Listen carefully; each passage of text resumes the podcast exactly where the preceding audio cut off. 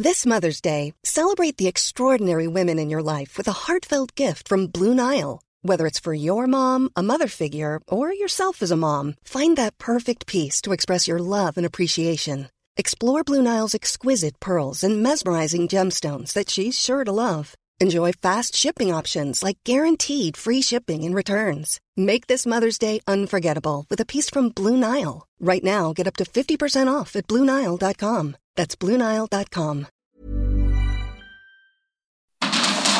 Inicia. Heraldo Noticias de la tarde con Jesús Martín Mendoza. En Heraldo Radio.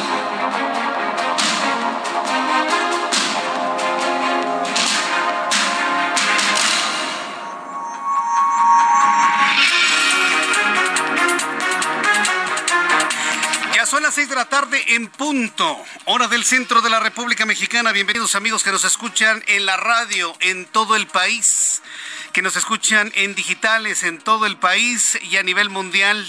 Amigos que nos escuchan a través de redes sociales y plataformas de radio en México y en los Estados Unidos.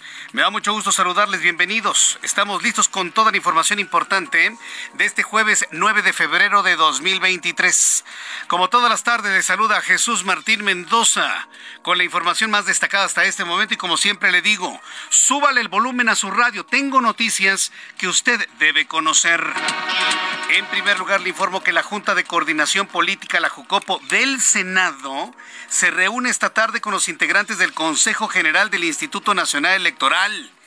Este grupo lo encabeza en este momento Lorenzo Córdoba Vianelo, consejero presidente del INE, para dialogar sobre el plan B de la reforma electoral. Más bien le están haciendo ver, le están explicando sobre todo a los senadores de Morena con bolitas y palitos con bolitas y palitos, como la orden que les ha dado Andrés Manuel López Obrador no tiene otro objetivo más que desmantelar al INE para que el gobierno tenga el control de las elecciones en 2024 y poder imponer, ¿sí?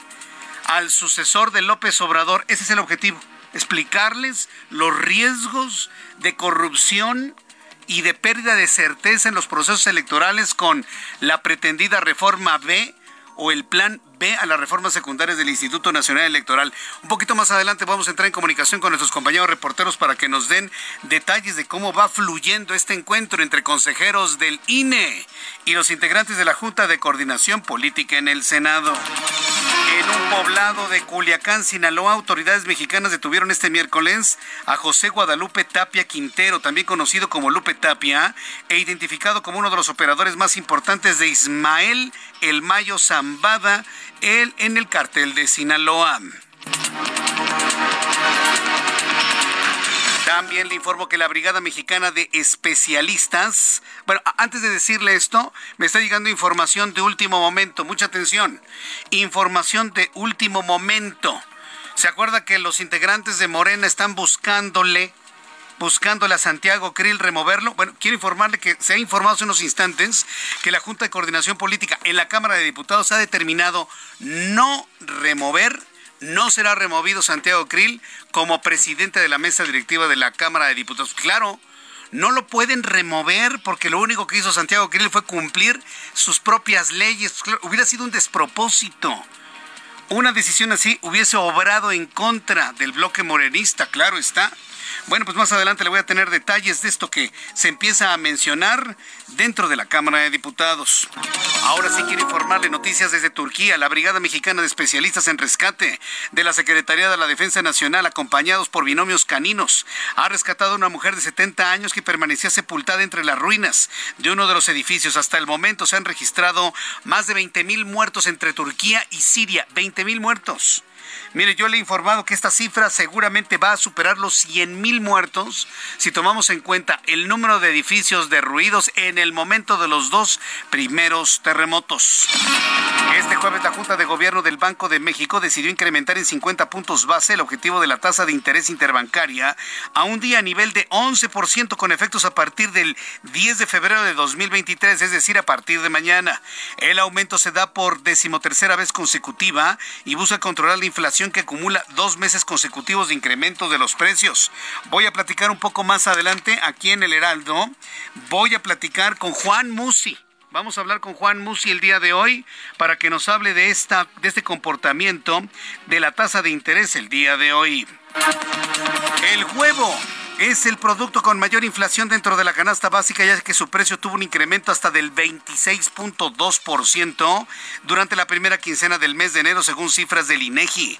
Tasas de esta magnitud solo se habían visto a principios de la pandemia en 2012 tras un brote de influencia aviaria. En la información de los deportes, le doy a conocer este jueves, Mauricio Culebor, presidente del Club de Fútbol Tigres, confirmó la salida del director técnico argentino Diego Coca.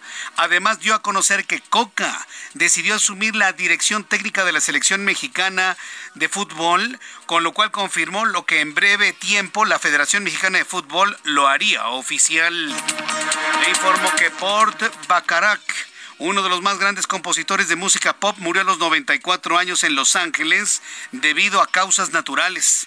El célebre compositor, cantante y productor estadounidense escribió éxitos perdurables como Say a Little Prayer, The Look of Love, What the World Needs Now Love.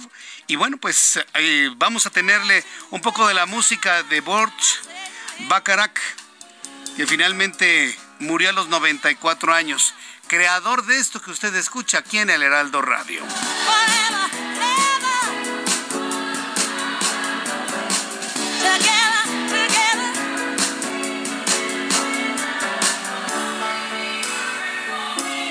Adelante, algo de la biografía de este gran compositor que vaya, tuvo una vida muy prolífica, 94 años de edad. Son las 6 de la tarde con 6 minutos hora del centro de la República Mexicana.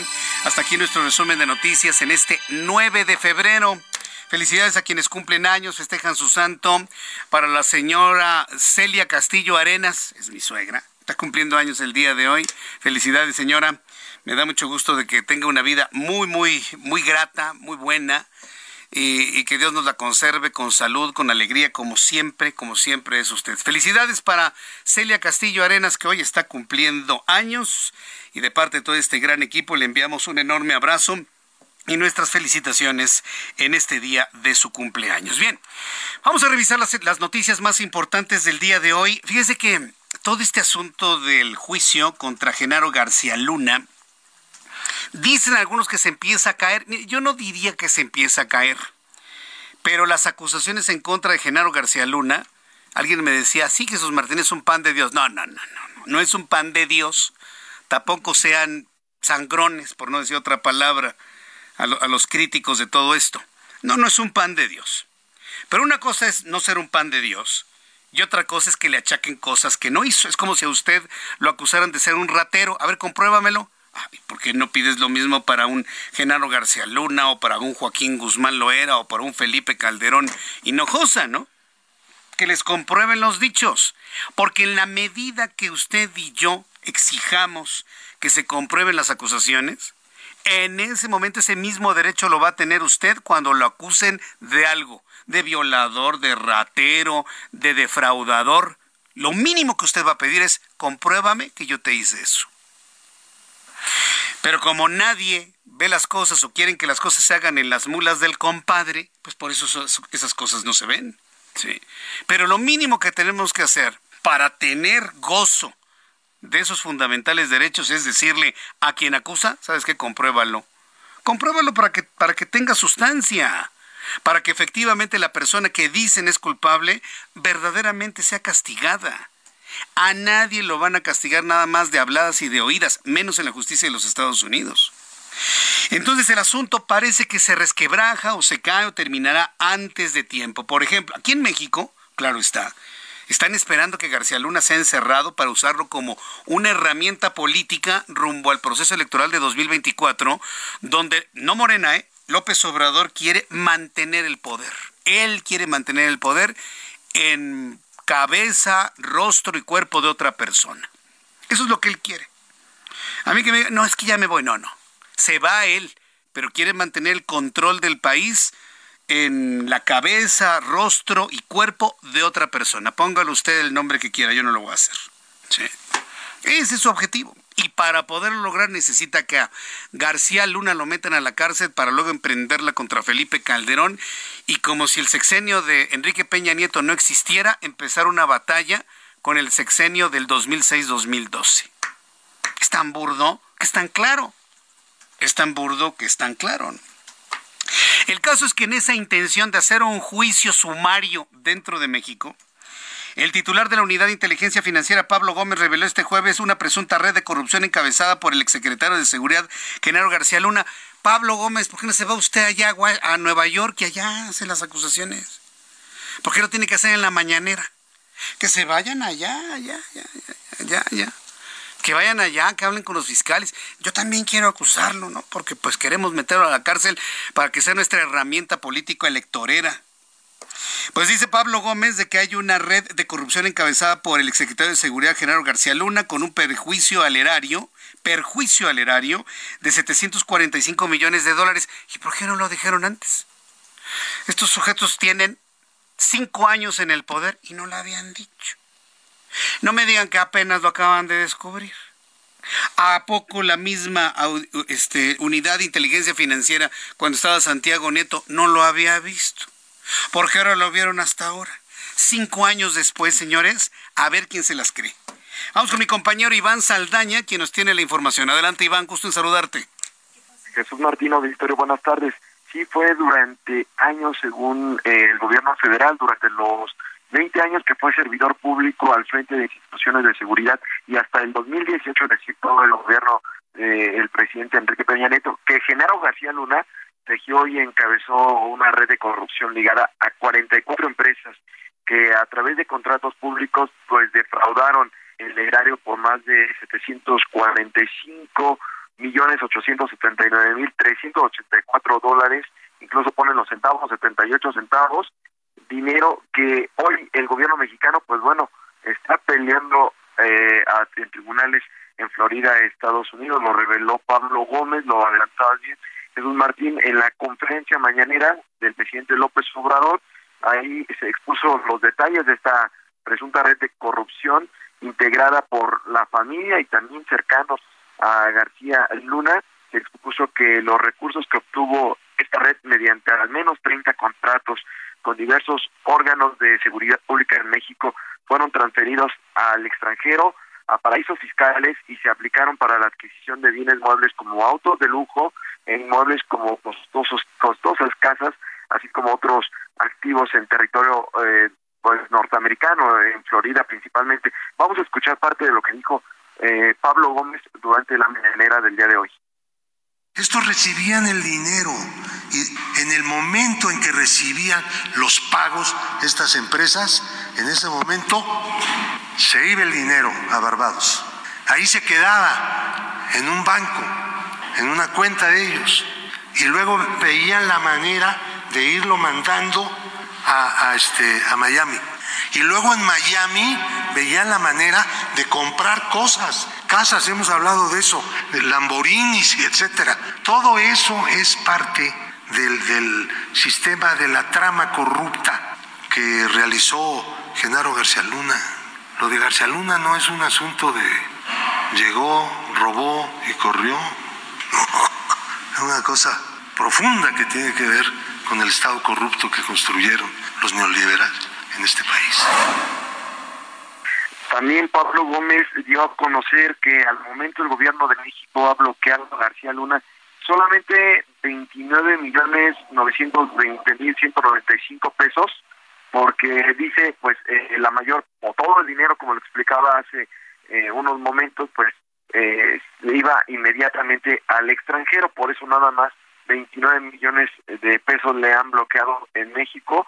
Y pues dio a conocer los nombres de esta presunta red de, corrupción encabezada por Genaro García Luna, entre ellos Linda Cristina Pereira de García Luna, Mauricio Samuel Weinberg López y bueno, eh, al menos otras personas que mencionaron, dio incluso conocer también la lista de los presuntos, de los contratos con los que presuntamente hicieron esto de fraude al erario público Jesús Martín y los expuso en la conferencia mañanera. Parte de lo que pues se habló, se presentó este este día jueves con el presidente Andrés Manuel López Obrador.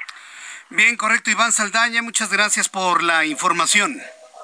Buenas tardes a todos. Ah, hasta luego, que te vaya muy bien. Esto es lo que, lo que sucedió en la mañana. A ver,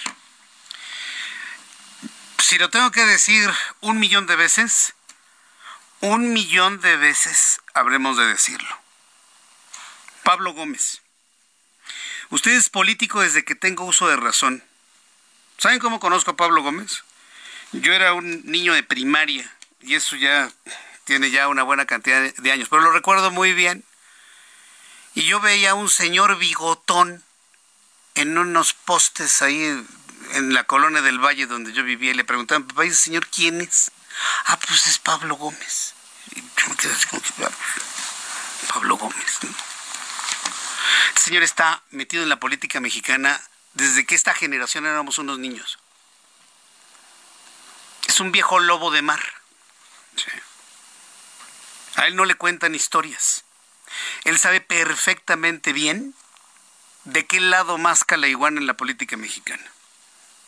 En la izquierda, en la ultraizquierda, en el comunismo y hasta en lo que llama neoliberalismo. Le sabe a todo. Que venga a decirnos que acaban de descubrir lo de Genaro García Luna, por el amor de Dios, ¿por qué no lo dijeron antes? ¿No lo sabían? ¿No hicieron su trabajo en la UIF en su momento? ¿Por qué hasta ahora? ¿Por qué hasta ahora, Pablo Gómez? Nada más es pregunta. Ustedes tienen cinco años en el poder ya. ¿Por qué hasta ahora? ¿Porque les conviene? ¿Para mantener la hegemonía rumbo al 2024? ¿Por qué hasta ahora? Es pregunta para Pablo Gómez. Y una pregunta como esta no tendría por qué simbrarlos. ¿Por qué hasta ahora? ¿Se tardaron cinco años en descubrir la corrupción? Pues qué ineficientes, ¿saben? Qué ineficientes. Cinco años. es cierto me le busquen algo a Genaro García Luna, es la orden que recibieron en la UIF, búsquenle algo para sacarlo en la mañanera. Como si lo que se diga aquí afecte el juicio de allá. Fíjense nada más. Por eso le digo, tengo que decirlo un millón de veces, n veces elevado a la n, no insulten nuestra inteligencia. Andrés Manuel López Obrador ha dicho en muchas ocasiones, Tonto es el que cree que el pueblo es tonto. Ah, bueno, pues creo que aplica muy bien. ¿eh? No crean que somos tontos. Esto está más hecho como si eso fuese influir en el juicio de Nueva York. Váyanse a Nueva York, allá, hablen con los fiscales, allá preséntenlo. ¿Verdaderamente quieren meterlo a la cárcel en los Estados Unidos? Vayan y descarguen toda su ira, su coraje contra Felipe Calderón, ¿eh? porque no es contra García Luna, a ese les importa muy poco. Todo su coraje y su envidia contra Felipe Calderón yendo a Nueva York y allá presentan sus, sus, descubrimientos, ¿no? Fíjense que en México nos robó 740 y tantos millones de pesos. Vayan allá, con pruebas, que sea la primera declaración con pruebas, no como todas las oídas que se han estado escuchando, ¿no? A mí no me importa defender a ese señor Genaro García Luna. Y como me habían preguntado, ¿es un pan de No, no es un pan de Dios. Pero a él y a cualquiera nos tienen que comprobar las acusaciones. Punto y claro, ¿no? Entonces, bueno, pues yo le invito para que sí escuche esas acusaciones, pero también se lo pregunte usted y se lo pregunte a ellos por qué se tardaron tanto en ventilarlo. Qué casualidad, ¿no? Que ahora que le están haciendo juicio encontraron ese desvío. Ay, por favor. No insulten nuestra inteligencia, por favor. Bueno, en otro orden de ideas, ya saben, ¿no? Los morenistas que quieren buscarle de a todo y querían sacar a Santiago Krill de la mesa directiva de la Cámara de Diputados porque no dejó entrar a los militares armados a la Cámara. Una decisión pulcrísima en cuanto al respeto de los reglamentos internos en la Cámara de Diputados. Hoy se reunieron, llegaron a un acuerdo, se dieron el abrazo de Acatempan, Ignacio Mier y Santiago Krill y Santiago Krill, mire, bien librado. ¿Por qué? Porque Santiago Krill siempre promueve el diálogo político. Y mire, este es un éxito de quién? Por supuesto, de Santiago Krill. Vamos a escuchar a mi compañero Jorge Almagio, quien nos tiene todo lo ocurrido en la Junta de Coordinación Política, la Jucopo de la Cámara de Diputados, en donde se informó que los grupos parlamentarios de Morena, PT, Verde, Ecologista ya desistieron de pedir la remoción de Santiago Krill como presidente de la mesa directiva. Triunfo para Santiago Krill el triunfo de la política y el triunfo del diálogo. Adelante, Jorge Almaquio, gusto en saludarte. Gracias, Jesús Martín, amigo del Heraldo Radio. Así es, con el abrazo de Acatempan Legislativo, el presidente de la Junta de Coordinación Política, Ignacio Mier, y el de la mesa directiva de la Cámara de Diputados, Santiago Krill, dieron por concluido el diferendo provocado por la prohibición del ingreso de la escolta militar armada del Salón de Plenos durante la instalación del Congreso General para la apertura del segundo periodo ordinario de sesiones de la 65 legislatura del Congreso de la Unión. Tras dos horas de reunión, Mier Velasco indicó que junto con los coordinadores parlamentarios acordaron fortalecer los trabajos en la conferencia y los mecanismos de coordinación para garantizar que se preserve la unidad de la Cámara Baja, respetando las diferencias y los puntos de vista de los grupos parlamentarios y en lo individual. Expuso que se confirmó la coordinación que debe existir entre la mesa directiva y la Junta de Coordinación Política para darle prioridad a la práctica parlamentaria que se realiza en San Lázaro. Que vamos a darle supremacía total a la práctica parlamentaria sin alejarnos del marco jurídico que regula la vida interna y la organización en la Cámara de Diputados. Y finalmente, que vamos a privilegiar la política como un instrumento para dirimir posibles desencuentros que se presentan en la práctica cotidiana, en la tarea legislativa y de construcción de consensos. Por su parte, visiblemente nervioso, Criminanda indicó que en el curso de los trabajos legislativos se dan diferencias y desencuentros, pero afortunadamente se llegó a un buen entendimiento con lo que se acordó trabajar en un protocolo de actuación para evitar los diferendos que se dieron el pasado 1 de febrero. Hemos convenido buscar un protocolo de actuación, justamente eh, ratificando lo que dice presidente Mier, que nos permita conciliar el orden parlamentario y el orden castrense, de tal manera que se fije un protocolo eh, convenido que respete la práctica parlamentaria y que respete los órdenes tanto eh, parlamentarios como el castrense. Entonces vamos a trabajar en ello. Adelantó que en la conformación de dicho protocolo se hará una consulta sobre el tema a la Secretaría de la Defensa Nacional, con lo que se dará solución a futuros conflictos que pudieran presentarse. Durante el encuentro en la Jucopo, los coordinadores parlamentarios llevaron a cabo una revisión cronológica de lo que sucedió durante la instalación del Congreso General en el marco de lo que establece la ley orgánica del Congreso General que corresponde a las sesiones, las atribuciones de la mesa directiva y la coordinación que debe existir con las Fuerzas Armadas. Jesús Martín, amigos, el reporte que les tengo. Muchas gracias, Jorge Almaquio, por la información que nos has brindado el día de hoy. ¿Cómo la ve? Es claro un triunfo de Santiago Krill. Triunfó el diálogo. Por un lado, lo querían linchar políticamente. Dialoga, llegan a un acuerdo para prácticas parlamentarias yo le puedo asegurar que ese, acuerdo no incluye que entre personal armado del ejército a la Cámara de Diputados. Se toma como, un, como una provocación y como un mensaje malintencionado. Y, y, no por las Fuerzas Armadas, ¿eh? sino por quien quiere de alguna manera políticamente mandar ese mensaje hacia el futuro. Llegan a este tipo de acuerdos, se dan el abrazo el morenista Mier y el panista Krill. ¿Y quién gana en esto? Pues gana Santiago Krill se mantiene como presidente de la mesa directiva de la Cámara de Diputados y demuestra que inclusive con los integrantes de Morena el diálogo rinde fruto. ¿Qué mensaje? ¿Qué mensaje rumbo a 2024? Léalo así, ¿eh? Aún con los morenistas, el diálogo y la inteligencia política, acuñemos este término, ¿eh? Inteligencia política rinde frutos hasta con los integrantes de Morena. Ahí está, se mantiene Santiago Krill. Después de haberle hecho al Galileo Galilei, se, mantiene y triunfa. Y llegan a un acuerdo y los de Morena estuvieron de acuerdo. Eso es lo que queremos en México. Eso, ese tipo de cosas. Mientras tanto, eh, esta tarde, con la presencia de siete de los once consejeros del INE encabezados por Lorenzo Córdoba, se reúne en la Junta de Coordinación Política del Senado ahora para escuchar sus preocupaciones en torno al plan B de la reforma electoral. Ricardo Monreal, presidente de la Jocopo del Senado, confirmó que Lorenzo Córdoba fue quien solicitó reunirse con él para manifestar estas inquietudes. Esto fue lo que dijo Ricardo Monreal. Hace dos días estuvimos conversando con, me llamó el presidente del INE, Lorenzo Córdoba, diciéndome que tenían interés en conversar con el Senado, que si los podía recibir y le dije que sí. Porque el Senado siempre ha actuado como un órgano de interlocución y de buena fe en el que se escuchan todas las voces. Esa es nuestra obligación.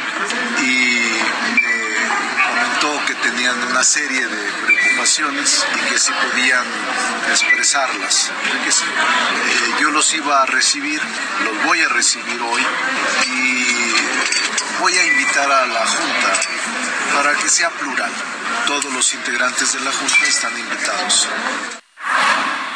Bien, pues esto fue lo que comentó Ricardo Monreal Ávila. Voy a ir a los anuncios y al regreso le tengo más información aquí en el Heraldo Radio. Escucha las noticias de la tarde con Jesús Martín Mendoza. Regresamos. Continúa Heraldo Noticias de la tarde con Jesús Martín Mendoza.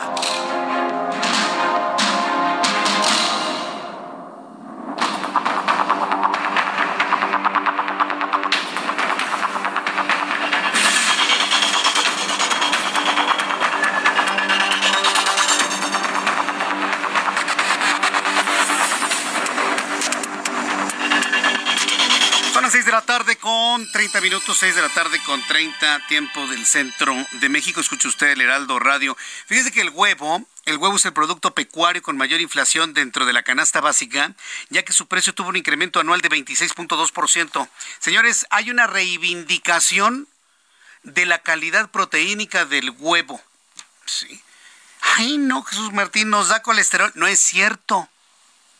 Todo el problema de colesterol y triglicéridos es generado por los carbohidratos. Azúcares, jarabe de maíz de alta fructosa, harinas refinadas, todo eso. El huevo tiene una calidad proteínica. sigue habiendo doctores que digan, no coma huevo, es muy peligroso. No es cierto. Los principales científicos del mundo han reivindicado la calidad de la proteína del huevo. El huevo completo, ¿eh? Ay, a mí me da un omelet con claras. No sirve de nada, señores. Si el huevo le hace daño, le hace daño la yema o la clara. Mejor no pida omelet, se pide otra cosa. El huevo se consume completo. Y si van a hacer omelets completos, mire, pone usted los huevos en una en un tazoncito y los bate. Sal, tantita sal. Le quiere poner sazón, le pone chaloto. Y ya lo tantito aceite, pero caliente, la, la, primero caliente y luego a media flama, lo vierte, ¿no? ¿Quiere hacer huevo a la mexicana? Hazme una torta de huevo, le corta usted cebollita, jitomatito, chilito, lo mezcla con, con el huevo completo, claras y yema. Y vámonos, lo dora. Ya se cuaja de un lado, lo voltea del otro el aroma de la torta de huevo empieza a invadir su casa, ¿no? Y con una buena salsa hecha con jitomate, chilito, ajo, delicioso. Este tipo de alimentación es propia de la sociedad mexicana y por eso se consumen tantos huevos en México. México es uno de los países con mayor consumo per cápita de huevo en el mundo, por dos razones. La primera, porque es una proteína barata. Es una proteína al alcance de todos los bolsillos, mucho más que la carne. Y fíjese, ha subido el precio del huevo 26.2% en la primera quincena de enero, según las cifras del Instituto Nacional de Estadística y Geografía. Tasas de esta magnitud solo se habían visto al principio de la pandemia y en 2012 tras un brote de influenza aviar que, se, que provocó el sacrificio de más de 22 millones de aves en el país. ¿Alguien sabe cuántas gallinas en este momento, gallinas ponedoras y pollos existen en México? ¿Alguien lo sabe? Hoy me dio el dato el ingeniero Carlos Álvarez Flores en televisión. Yo no lo sabía. ¿eh? Hay 500 millones de pollos en México. Es decir, nos tocan de a cuatro pollos por cada mexicano, más o menos. 3.7 pollos por mexicano. Entre ellos una gallina que pone huevos. Y aún así, 22 millones de aves este, sí, sí, ejecutadas porque finalmente se tuvo que evitar la propagación de este virus pues no han mermado la capacidad de producción de carne de pollo y de huevo en México, pero esto sí ha impactado su precio a la alza. Entonces yo le invito a que compre huevo. Si está muy caro, compre poco. Si el precio es inaccesible, entonces espera que baje un poco. Es una cuestión de tiempo. Para finales de abril habrá suficientes gallinas para poner más huevo y que este su precio vaya hacia la baja. Porque la inflación en México sigue repuntando. Llegó a 7.91% a tasa anual, cifra superior al 7.82% reportado en diciembre pasado. Mientras tanto, mientras esto sucede, la Junta de Gobierno del Banco de México incrementó en un 50 puntos base el objetivo de la tasa de interés interbancaria un día, que alcanzó el nivel del 11% con efectos a partir del día de mañana. En la línea telefónica, Juan Musi, analista financiero. Estimado Juan, me da mucho gusto saludarte en este jueves. Gracias por estar con nosotros. Buenas tardes. Buenas tardes, mi querido Jesús Martín. Bueno, pues justo por esa excelente introducción que haces y refieres a presiones todavía inflacionarias, eh, toma esta sorpresiva decisión Banco de México. Y te digo sorpresiva porque, pues bueno, yo hablé contigo y no solo yo, pero te diría yo que el consenso de los analistas, un porcentaje que supera seguramente el 90%, pensábamos que la tasa se incrementaría 0.25 porque pues también hemos visto una tendencia en las bancas centrales, sobre todo con la Fed, con algunos bancos centrales eh, de América, incluido América Latina, en donde la tendencia de incrementar tasas de interés ha venido a la baja. Veníamos de puntos 75, luego tuvimos periodos de puntos 50 y últimamente hemos visto incrementos de punto 25. Por eso es que es una sorpresa esta esta decisión que además fue unánime por parte de la Junta del, del Banco Central pero bueno, pues hoy conociendo la cifra de la segunda quincena de enero, como referías tú a una inflación anual que está por arriba de donde cerramos el año pasado, cerramos el año pasado en 7.82, estamos hoy en 7.91, pues es por eso que decide el Banco Central subir la tasa un poco más. Decirte si hizo bien o hizo mal, pues mira, yo más bien te quiero contestar, creo que hizo lo que piensan que es mejor para combatir a la inflación.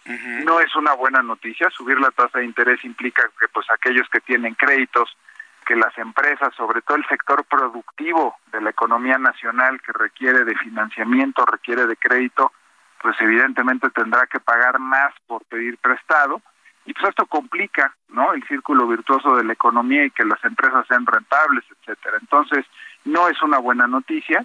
Eh, creo que la semana pasada decía yo, pues es una buena noticia para los que viven, perdón, de sus intereses, y son muy pocos porque los que viven de sus intereses necesitan de un gran capital invertido para simplemente vivir de lo que pueden recuperar de invertir al 11 o al 11 y pico por ciento, ¿no? Entonces, es una noticia dura, es una medicina eh, amarga, es una medicina fuerte, las medidas que está tomando el Banco Central para contrarrestar los efectos de la inflación, y pues sí, te digo sorpresiva porque eh, creo yo que íbamos a seguir a la Fed, que había subido 0.25, y pues lo que me queda claro es que aquí no acaba, ¿eh? yo creo que vienen por lo menos un par de incrementos más que sí podrían ser de punto 25 y pues la tasa terminal, es decir, cuando lleguemos al tope o al techo de la tasa de referencia, podríamos estar fácilmente hablando de un 11.50, mi querido José Martín.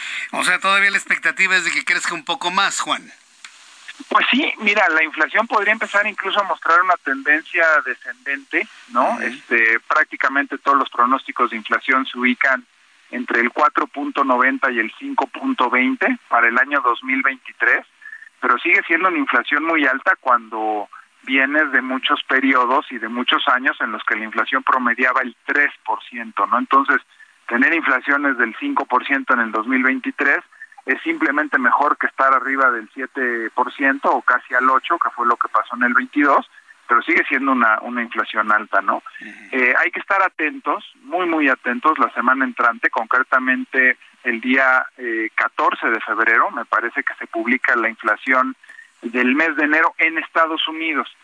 Y, y pues eso de alguna forma tiene influencia global, ¿no?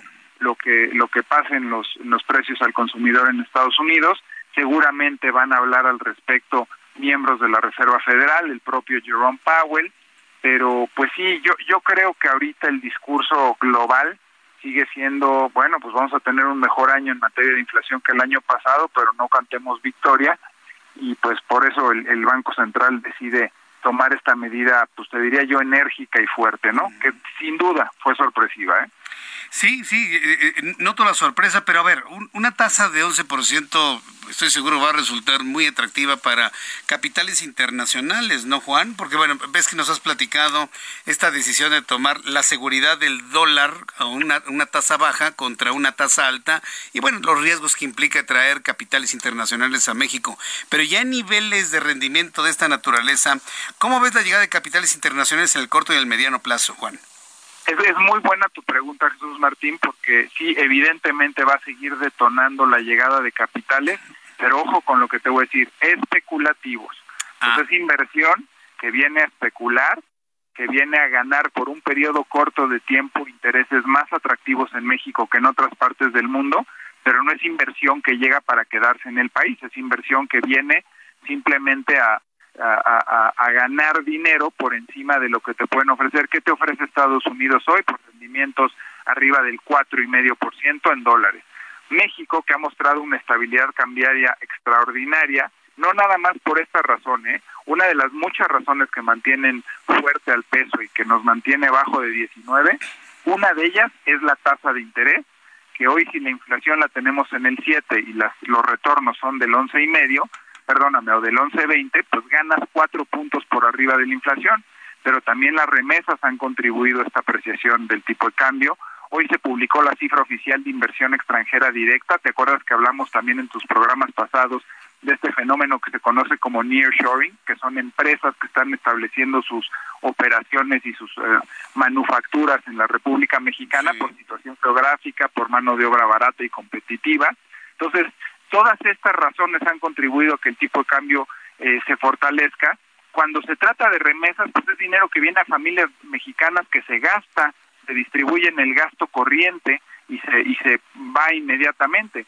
Cuando hablamos de inversión extranjera directa, esa es buena porque llega a invertir en México, se hacen, eh, se crean empleos, se expanden operaciones de empresas que ya están en México o que llegan a establecerse a México y que esa es una inversión buena.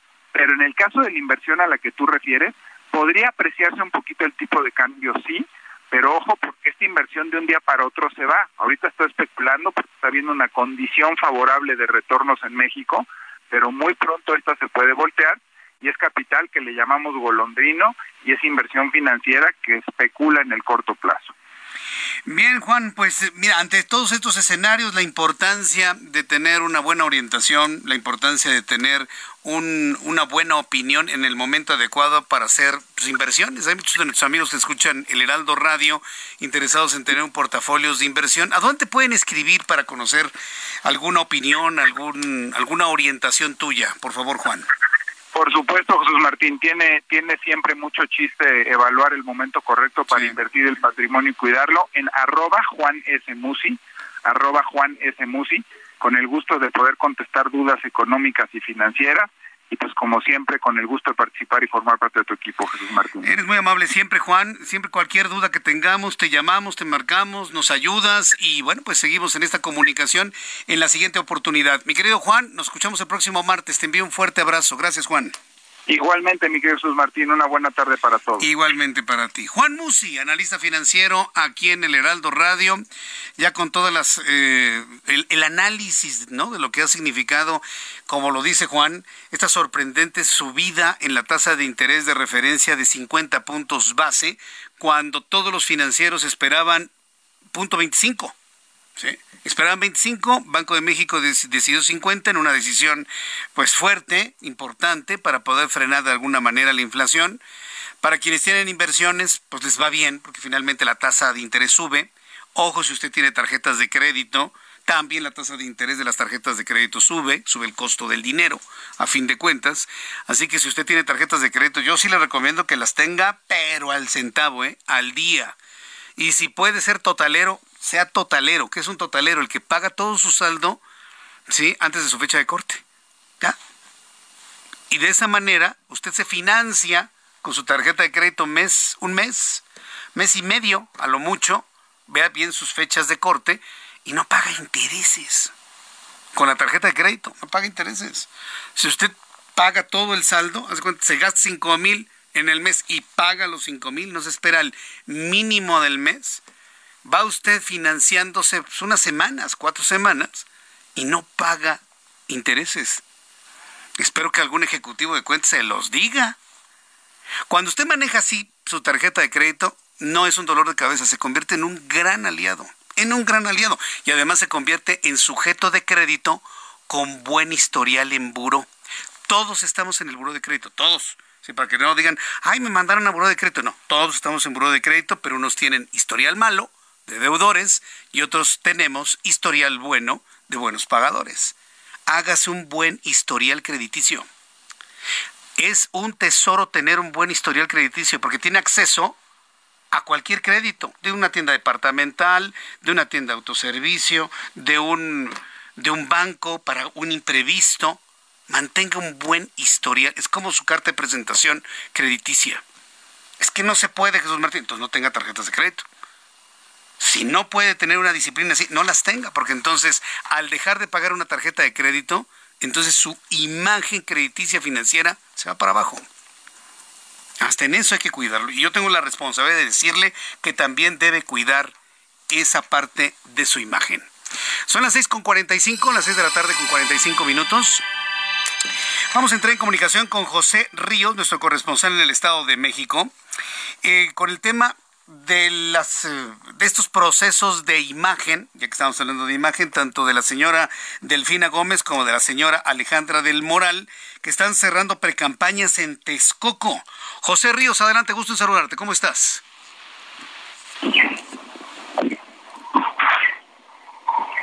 José Ríos, estás al aire, te escuchamos. ¿Cómo estás? ¿Qué tal, Jesús Martín? Buenas tardes, un saludo con gusto a ti, a quienes nos escuchan esta tarde por el Heraldo Radio. Pues sí, como bien comentas, Jesús Martín, una, un cierre curioso, un poco interesante se va a hacer en este periodo de precampañas rumbo a la gubernatura del Estado de México. Y antes que nada, Jesús Martín, hay que apuntar que de precampañas no tiene nada, porque pues ya sabemos quiénes van a ser las precandidatas únicas rumbo a la gubernatura del próximo 4 de junio. Pero que hay que apuntar, Jesús Martín, que este domingo este primer proceso se cierra en el municipio de Texcoco por ambas candidatas, donde pues hasta ahorita todo se, se, piensa o se considera que puede existir un punto de conflicto. Y sí hay que apuntar, Jesús Martín, que en el municipio de Texcoco hay que recordar que es un bastión morenista en el Estado de México, es la cuna, se podría decir, de Morena a nivel estatal. Hay que apuntar que pues bueno, este domingo la precandidata única del PRI PAN PRD Nueva Alianza, Alejandra del Moral Vera, realizará también ahí un cierre de campaña. Esto en los límites con el municipio de Chimalhuacán, mientras que a unos kilómetros de distancia la precandidata de Morena, PT y Verde también a ese cargo, Delfina Gómez Álvarez, realizará también su cierre de precampaña. Hay que apuntar, Jesús Martín, que bueno, el Partido Revolucionario Institucional ya se, se, se posturó, perdón, para para al respecto y destacó que hasta el momento pues no existía ningún inconveniente se, están tomando todas las precauciones necesarias. Sin embargo, el PRI cuenta con un permiso emitido por el mismo municipio de Texcoco, que es gobernado por Morena actualmente, en donde pues se prevé que no vayan a existir ningún tipo de choques, mientras que para, para el equipo de la maestra Delfina, hasta el momento pues también se tiene previsto hacer esto en el centro municipal, sin que exista pues alguna consecuencia. Vamos a estar al pendiente sobre esto, sin embargo, pues ya se están calentando un poco los ánimos para este primer periodo de cierre de campañas rumbo a la gubernatura del Estado de México. Correcto, bueno, pues José Ríos, muchas gracias. El domingo entonces cierran campañas y pues estaremos aquí en el Heraldo de México muy atentos de estos cierres. Muchas gracias, José. Seguimos teniendo el Buenas tardes. Hasta luego, que te vaya muy bien. Entonces, las precampañas por la gubernatura del Estado de México llegan a su fin el domingo. Mucha atención de cara al cierre. La precandidata de Morena, Delfina Gómez, y la del PRI, PAN, PRD, Alejandra del Moral, coincidirán en hora y en día en Texcoco. Fíjese qué interesante, ¿no? Acuérdense que en Texcoco, Delfina Gómez, pues le quitaba el 10 por su diezmo, ¿no? A los trabajadores. Y, luego escucho los, los discursos de, doña Delfina que dicen que no, que los de antes, que el PRI. ¿Quién necesita al PRI? También con Morena pues les quitaban el dinero a los trabajadores de Texcoco. Y que no me digan que no es cierto. Está completamente, está completamente confirmado esto. Total y absolutamente confirmado. No hay, no hay de que no es cierto. No, no, sí es cierto. Es verdad lo que pasaba allá. Esto debido a que tanto el PRI como Morena decidieron que fuera en ese municipio donde sus precandidatos realicen el cierre de precampañas. ¿Usted cree, quién cree que le va a ir mejor en Texcoco? ¿A la que fue presidenta municipal y está acusada de cobrar diezmos? ¿O a Alejandra del Moral que busca mantener la hegemonía del PRI en el Estado de México? ¿Usted quién cree que le va a ir mejor? Pues sí, No, verdaderamente es, es, todo un caso. Así que yo le invito a que esté muy pendiente de las transmisiones del Heraldo. Mis compañeros de radio y televisión en domingo le van a tener toda la información del cierre. Usted no tiene de qué preocuparse. Aquí en el Heraldo le vamos a resolver toda la problemática para que usted esté enterado de lo que sucede en el Estado de México con mis compañeros asignados en domingo a la cobertura de la finalización de este periodo de precampañas. No se lo pierda, Heraldo Televisión, Heraldo Radio, Heraldo Web, próximo domingo, cierre de precampañas en el Estado de México. Son las seis con cuarenta y nueve, las seis de la tarde con cuarenta y nueve minutos, hora del centro de la República Mexicana. Quiero informarle que se reportó la detención en el estado de Sinaloa de José Guadalupe Tapia Quintero, mejor conocido como el Lupe Tapia, así le llaman, quien presuntamente es el principal operador del narcotraficante mexicano Ismael El Mayo Zambada. Hasta este momento, bueno, pues se, se, se sabe de esta detención se sabe esta detención y en un momento pues conoceremos más detalles de lo que trascienda sobre la detención de este importante integrante de ese cartel.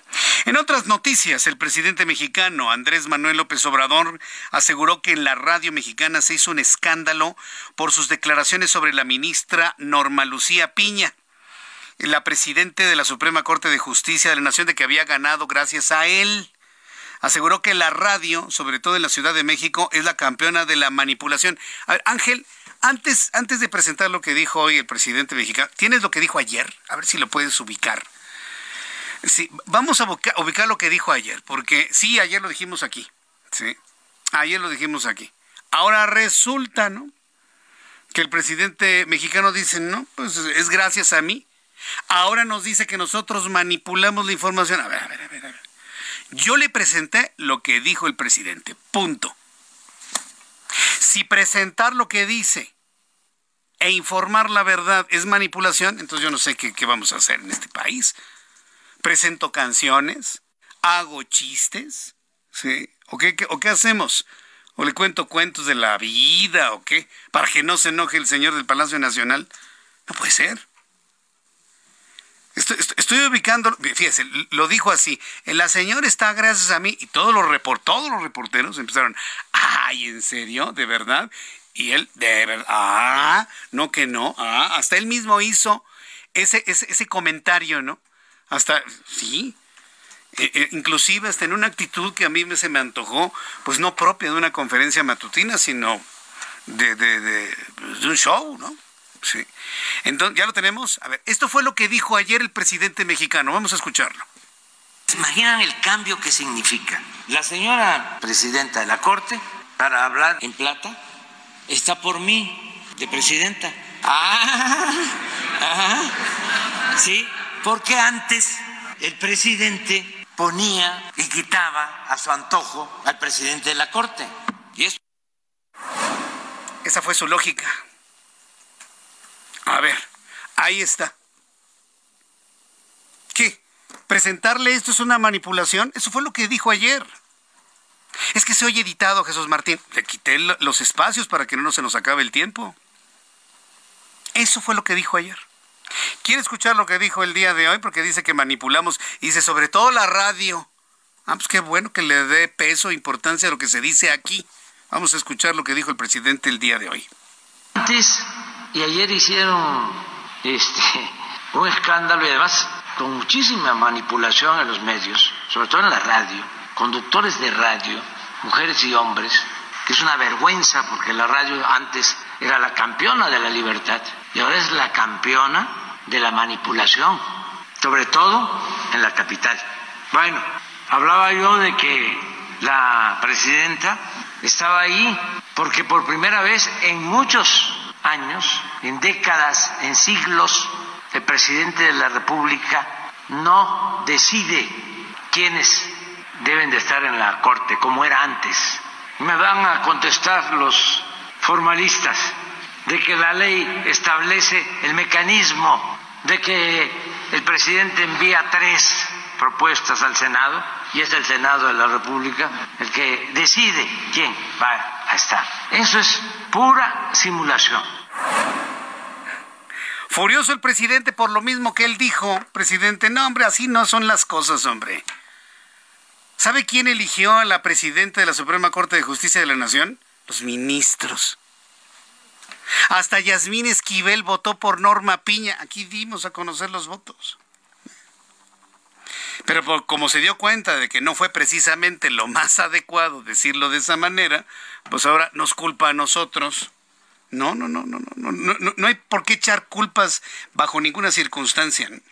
Pero eso fue finalmente lo que comentó hoy por la mañana. Dice que es gracias, dijo ayer que es gracias a él. Y todo el mundo dice, ¿qué? Ah, ¿verdad? Ah, pues sí. Tuve que presentar lo que dijo ayer para que no se nos olvide lo que dijo y luego la justificación que hizo. ¿Usted qué opina? ¿Sí? O preguntarle al público su opinión también es una manipulación. Dígamelo con toda franqueza a través de Twitter, arroba Jesús Martín MX, a través de YouTube en el canal Jesús Martín MX. Felicidades, Norma Piña, ¿eh? ha logrado simbrar lo que no se simbraba. Voy a los anuncios y regreso enseguida. Escucha las noticias de la tarde con Jesús Martín Mendoza. Regresamos. Continúa Heraldo Noticias de la tarde con Jesús Martín Mendoza.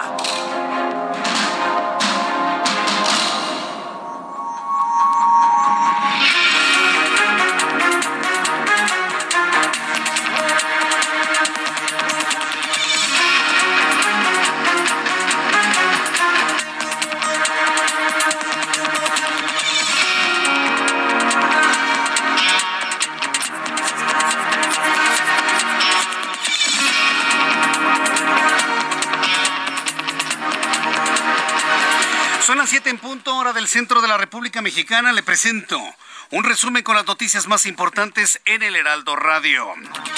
El presidente mexicano Andrés Manuel López Obrador aseguró que la radio mexicana hizo un gran escándalo por sus declaraciones sobre la ministra Norma Lucía Piña cuando él dijo, él mismo, que gracias a él Norma Lucía Peña era la presidenta de la Suprema Corte de Justicia de la Nación. Dice que manipulamos la información con base a los alegatos de tortura a la que argumenta haber sido sometido Mario Aburto, quienes fungieron como sus abogados defensores, fueron citados a declarar ante la Fiscalía General de la República a unos días del vigésimo noveno aniversario del crimen de Luis Donaldo Colosio Murrieta.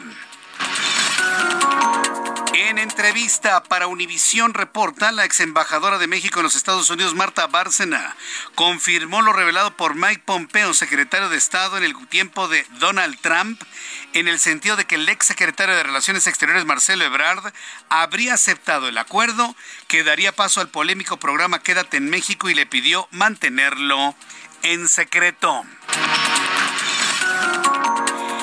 En este resumen de noticias también le informo a continuación que la Junta de Coordinación Política del Senado se, reúne con el Consejo General del Instituto Nacional Electoral. Estamos muy atentos de informarle en el momento que esto suceda los resultados de este encuentro.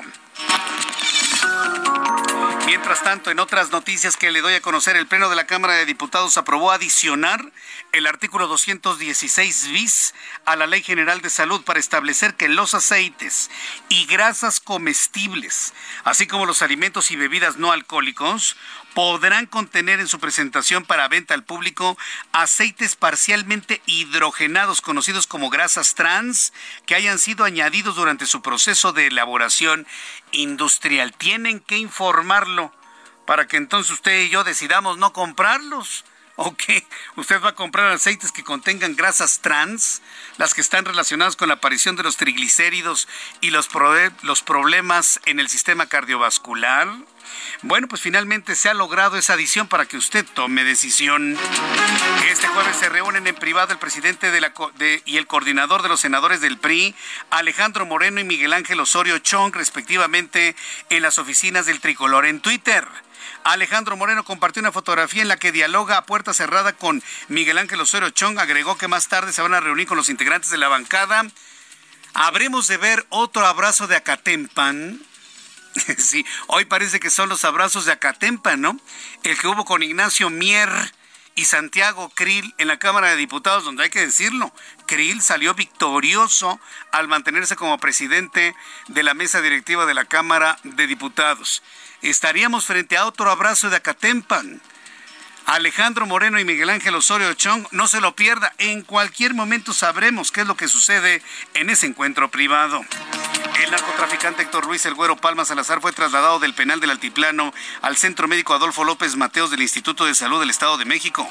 Fue trasladado vía terrestre al nosocomio de alta especialidad bajo un dispositivo de seguridad alrededor de las 4 de la tarde en las instalaciones del penal federal ubicado en Almoloya de Juárez. Policías de la Secretaría de Seguridad Ciudadana de la Ciudad de México, sector Morelos, detuvieron en un inmueble de la alcaldía Venustiano Carranza seis sujetos, quienes fueron vistos por los uniformados cuando presuntamente dejaban tirar un cadáver en las calles. Ah, pero ya bajó la delincuencia.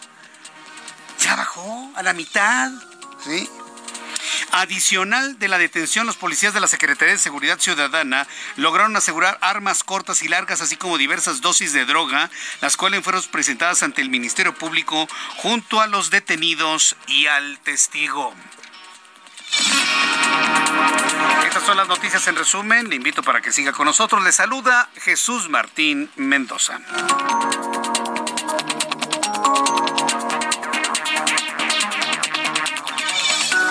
Continuamos con las noticias aquí en el Heraldo Radio y pues le invito para que siga con nosotros. Mi compañero Mario Miranda es nuestro compañero reportero urbano y nos tiene más información a esta hora de la tarde. ¿En dónde te ubicamos, Mario? Buenas noches. ¿Qué tal, Jesús Martín? Muy buenas noches. Tenemos información vial de la zona sur poniente. Informarles a los amigos automovilistas que en estos momentos se encuentran tránsito lento en la Avenida Revolución en el tramo de Tacubaya a Barranca del Muerto. Avenida Patriotismo con buen avance de Extremadura a Benjamín Franklin. Puente de la Morena con carga vehicular de Revolución a Patriotismo. El eje 5 Sur San Antonio con buen avance de Insurgentes a Revolución. El eje 6 Sur Tintoretto con carga vehicular de Patriotismo a Insurgentes y finalmente la avenida Molinos con tránsito lento en ambos sentidos, esto de Revolución al Periférico. Jesús Martínez, la información real de la zona sur poniente. Muchas gracias por la información. Seguimos pendientes, buenas Seguimos atentos, muy buenas noches. Continuamos cuando son las siete con cinco, tiempo del centro de la República Mexicana. Bien, más adelante voy a tener información con mi compañero Javier Ruiz con más noticias a esta hora de la tarde. Ya le platiqué sobre que se disparó el huevo, sobre la inflación. Vamos ahora, Ángel. Vamos a entrar en comunicación en estos momentos. Bueno, yo le quiero agradecer siempre que esté usted al pendiente de lo que le estamos informando.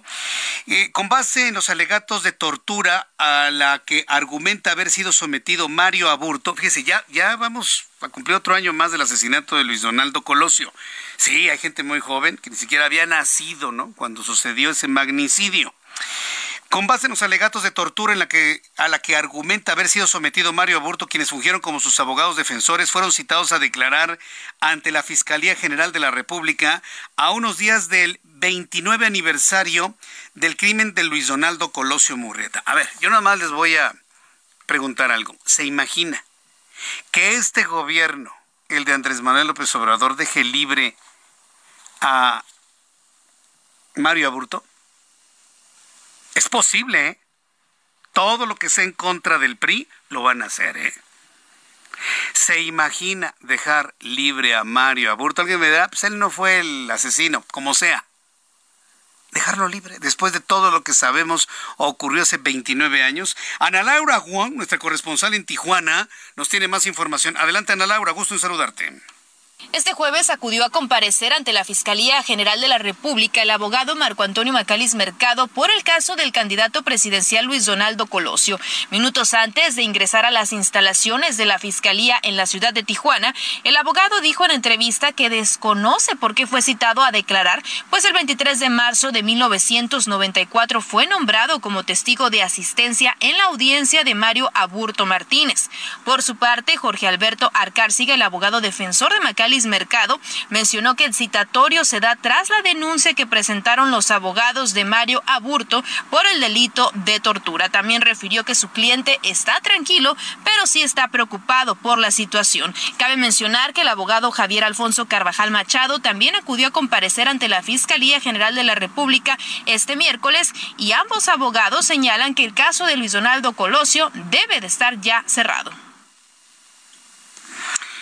Es lo que dicen, que el caso de Luis Donaldo Colosio debería estar cerrado. Pero imagínense, vuelvo a insistir, ¿eh? lo que significaría que este gobierno, esta administración dejara libre al asesino de Luis Donaldo Colosio. Bueno, ¿y, por, qué lo menciono? para que lo tengamos en, en el radar, por favor, para que lo tengamos en el radar y que se den cuenta que en la opinión pública nos estamos dando cuenta de esa intencionalidad. Y todo, no crea que porque están convencidos de su inocencia, no, todo con un efecto político a futuro. Que no quede duda de ello, ¿eh? todo porque están buscando un efecto político a todas estas cosas. Yo le invito para que me dé su opinión y me diga si usted está de acuerdo o no de una eventual situación como la que le he planteado. En arroba Jesús Martín MX, arroba Jesús Martín MX. Me parece que es muy importante que usted nos complemente qué es lo que piensa sobre ello. También quiero decirle que la producción de aguacate en México ha sido puesta en jaque por la presentación de una queja ante la Comisión Ambiental del Tratado de Libre Comercio. A solo 10 días del Super Bowl en los Estados Unidos, momento en el que se consume una gran cantidad de aguacates mexicanos, usted lo sabe, ya parece el guacamole más estadounidense que mexicano a ese grado. Bueno, a 10 días del Super Bowl en los Estados Unidos, evento al que agricultores mexicanos envían más de 100 mil toneladas de aguacates, la Comisión para observar el cumplimiento de las reglas ambientales dentro del tratado comercial recibió una queja de parte de un ciudadano mexicano que denuncia que la producción de aguacates michoacanos genera impacto ambiental Usted sí sabe, ¿no? ¿Qué impacto ambiental produce los aguacates, verdad? Está usted en conocimiento. Si no, ahorita le digo. El denunciante anónimo señala que la superficie dedicada a la producción de aguacate en Michoacán ha mostrado un crecimiento acelerado y ello ha sido básicamente a costa de los terrenos forestales. Eh, de acuerdo a este, los terrenos forestales del Estado, detalla que tan solo 17 años las hectáreas ocupadas para producir aguacate pasaron de 55 mil a 150 mil, es decir, hubo una expansión del 172%, además de la deforestación acusa que la mayoría de los agricultores utilizan de manera excesiva químicos, fertilizantes, pesticidas que afectan los mantos freáticos y contaminan los ríos y arroyos de la región aguacatera.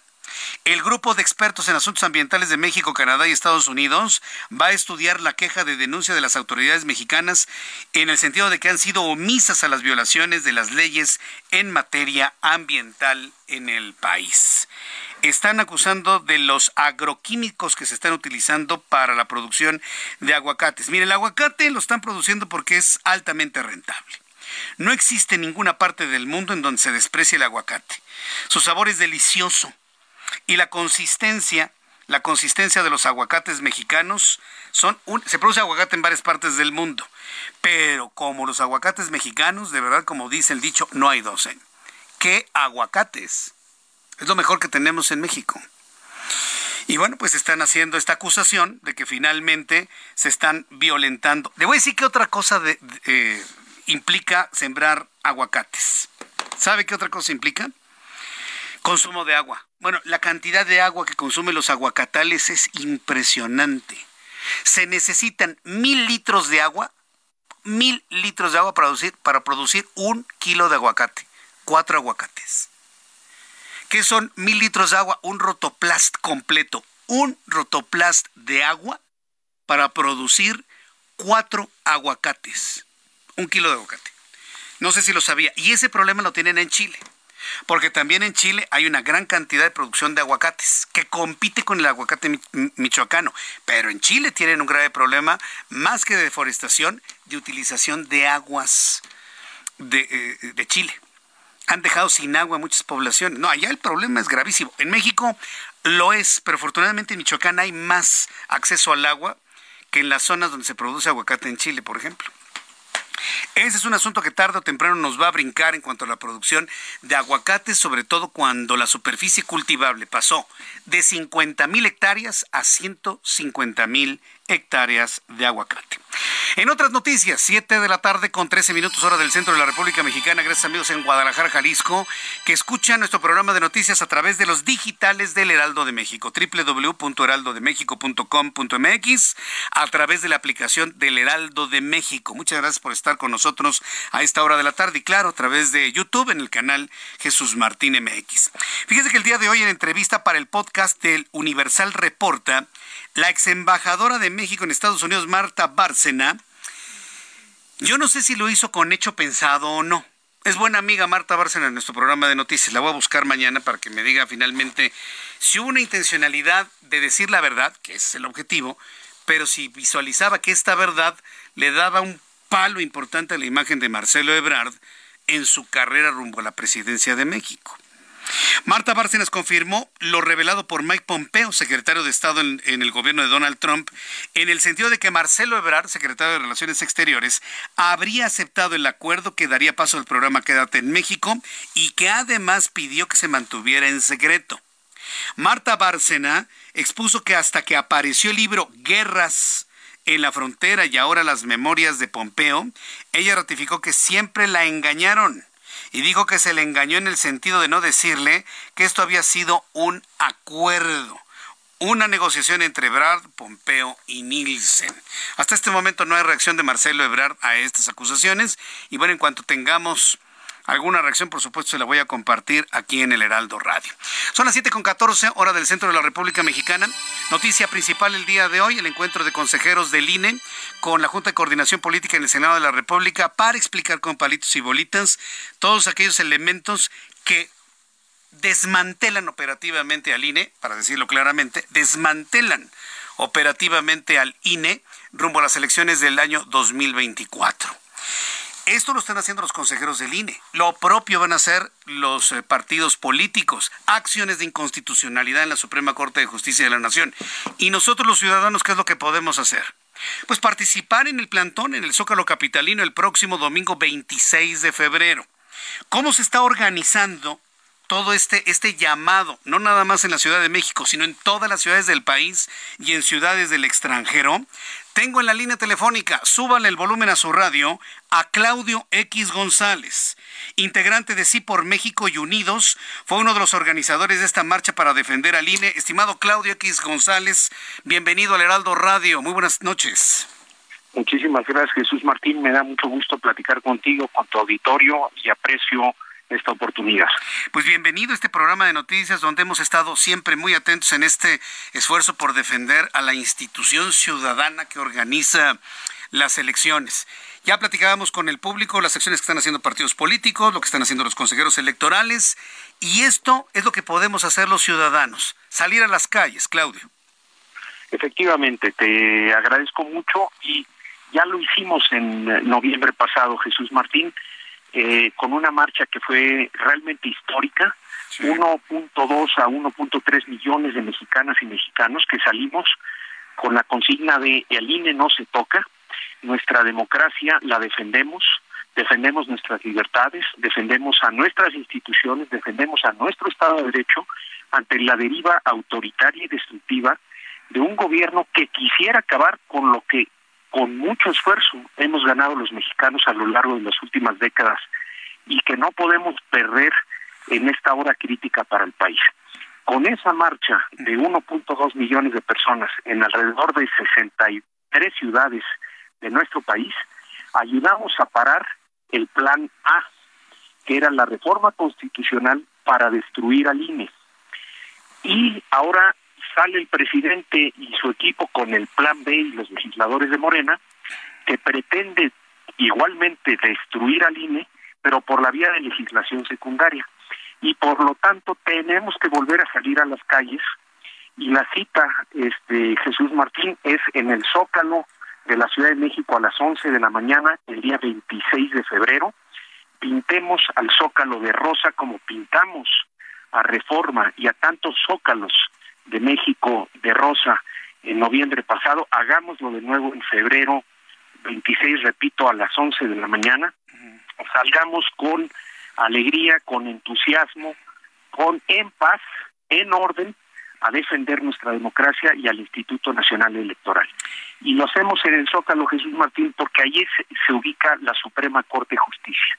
Y queremos reclamar que haya independencia para que la Suprema Corte pueda valorar esas acciones de inconstitucionalidad y esas controversias constitucionales a las que te has referido. Eh, hay un gran peso sobre los 11 ministros de la Suprema Corte de Justicia, una gran responsabilidad de salvar la democracia en nuestro país y los mexicanos nos tenemos que presentar frente a ellos para decir peleamos por su independencia para que decidan este eh, por la democracia en nuestro país. Sí, aquí hay una, una cosa que quiero preguntarte, Claudio. ¿Es, ¿Es una exigencia a los ministros de la Suprema Corte que sean independientes o es darle soporte a una ministra como Norma Piña que vaya que ha defendido la autonomía de la Suprema Corte de Justicia de la Nación? Claudio. Bueno, es exigir lo que eh, también determina y, también vamos en defensa de nuestra Constitución, que habla de la independencia del Poder Judicial. Pero evidentemente el Poder Ejecutivo aquí está tratando de interferir con el Poder Judicial, lleva haciéndolo los últimos cuatro años. Es típico del autoritario populista Jesús Martín meterse con el Poder Legislativo, meterse con el Poder Judicial, meterse con los medios de comunicación, meterse con las organizaciones de la sociedad civil y tratar de ir cooptando todos esos espacios de libertad para concentrar el poder. Y en ese sentido, pues nosotros obviamente va en contra del plan B nuestra manifestación y a favor de la independencia del poder judicial y a favor de nuestra constitución. Este, yo creo que si nuestra constitución prevalece va a prevalecer nuestra democracia. No podemos permitir que nos arrebaten, repito, democracia, libertad, leyes, porque mucho se ha batallado por eso en México y el autoritario que manda ahí en Palacio Nacional no lo quiere arrebatar. Vienen momentos muy, muy interesantes, Claudio X González, porque efectivamente nosotros como ciudadanos ya estamos en el punto de estar saliendo a las calles. Yo estoy seguro que esta convocatoria de ir al Zócalo, pues busca de alguna manera no nada más replicar, sino superar la experiencia del pasado 13 de noviembre. Pero habrá quien no va a querer, ¿eh? Y, pues se puede endurecer en su discurso. ¿Cómo defendernos de eso desde tu punto de vista, Claudio? Bueno, nosotros tenemos que estar alertas siempre. La democracia eh, se tiene que batallar muy duro para conseguirla y luego se tiene que batallar permanentemente para conservarla. Lo mismo que la libertad. Eh, ciudadanía que se duerme, ciudadanía que el poder le puede arrebatar sus libertades y su democracia. Y eso es justamente en contra de lo que vamos. Esta es una ocasión también, Jesús Martín, para ir demostrando esa ciudadanía participativa que vimos en noviembre pasado.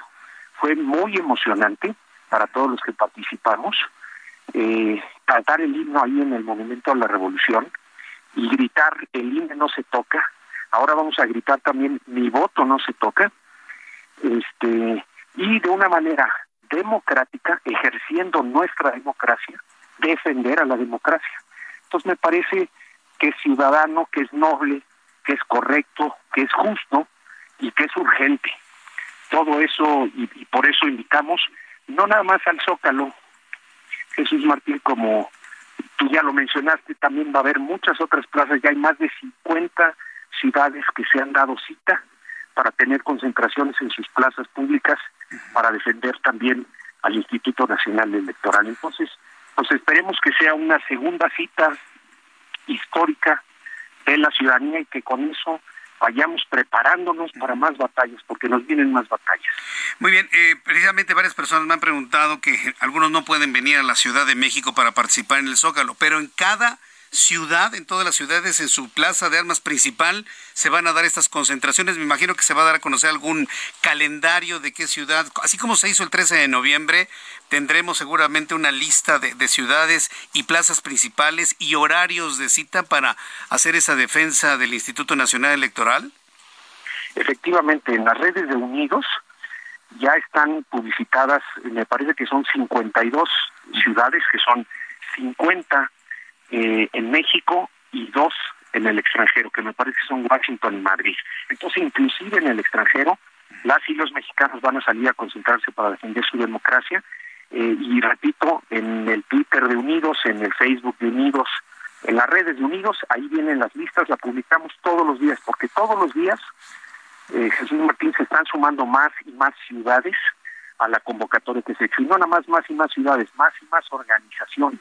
Ya son cerca de 100 organizaciones las que están convocando y todos somos convocantes a esta a esta ocasión. Eh, cada uno de nosotros a nivel individual u organizacional nos podemos volver promotores de la marcha. Cada uno de nosotros debe invitar a su pareja, a sus hijos, a sus padres, a sus compadres, a sus amigos, a sus colaboradores, a sus compañeros de trabajo asistir a esta marcha porque eh, tiene que verse la fuerza ciudadana y este reclamo de que queremos elecciones libres, de que queremos que nuestro voto valga, que queremos que nuestra credencial eh, que nos identifica este, a todos los mexicanos se mantenga incólume y que de alguna manera podemos confiar en que los procesos electorales sean los ciudadanos y no los gobiernos, como fue en el pasado, en periodos hegemónicos de poder, los que decidan quién nos gobierna.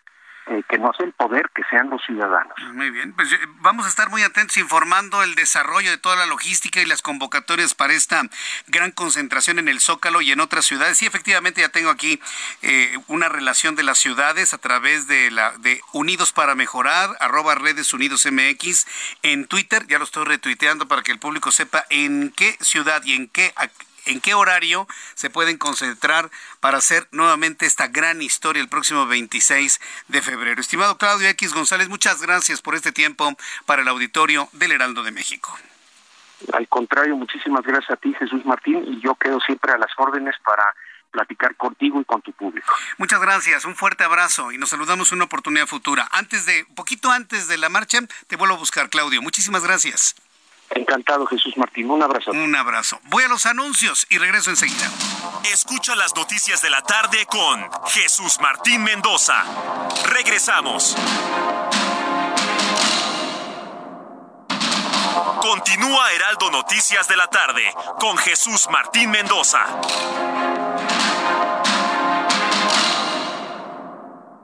Cuando te enamoras del nuevo Fiat Pulse, el pulso de tus emociones se eleva. Estrénalo desde 354 mil pesos o tasa desde 9.75%. Conquista las calles con el SUV líder en ahorro de combustible. Fiat, sé único. Visita tu distribuidor Fiat Chrysler, K 30.1% vigencia el 28 de febrero de 2023. Consulta fiat.com.mx.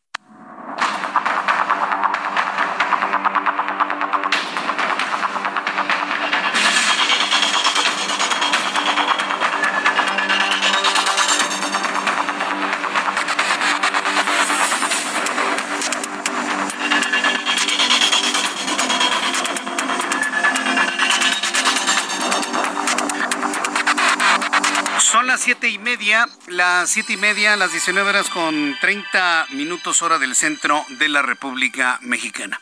Antes de continuar, quiero informarle una noticia que en los medios de comunicación, en los medios periodísticos, ha causado pues impacto, ha causado sorpresa. Hoy nos amanecimos con la noticia del fallecimiento de un periodista mexicano, Néstor Ojeda, seguramente para nuestros amigos que ven la plataforma de Milenio, lo conocieron. Para quienes ven las plataformas de TV Azteca, lo conocieron también. Murió em, Néstor Ojeda, periodista muy joven, tenía 53 años.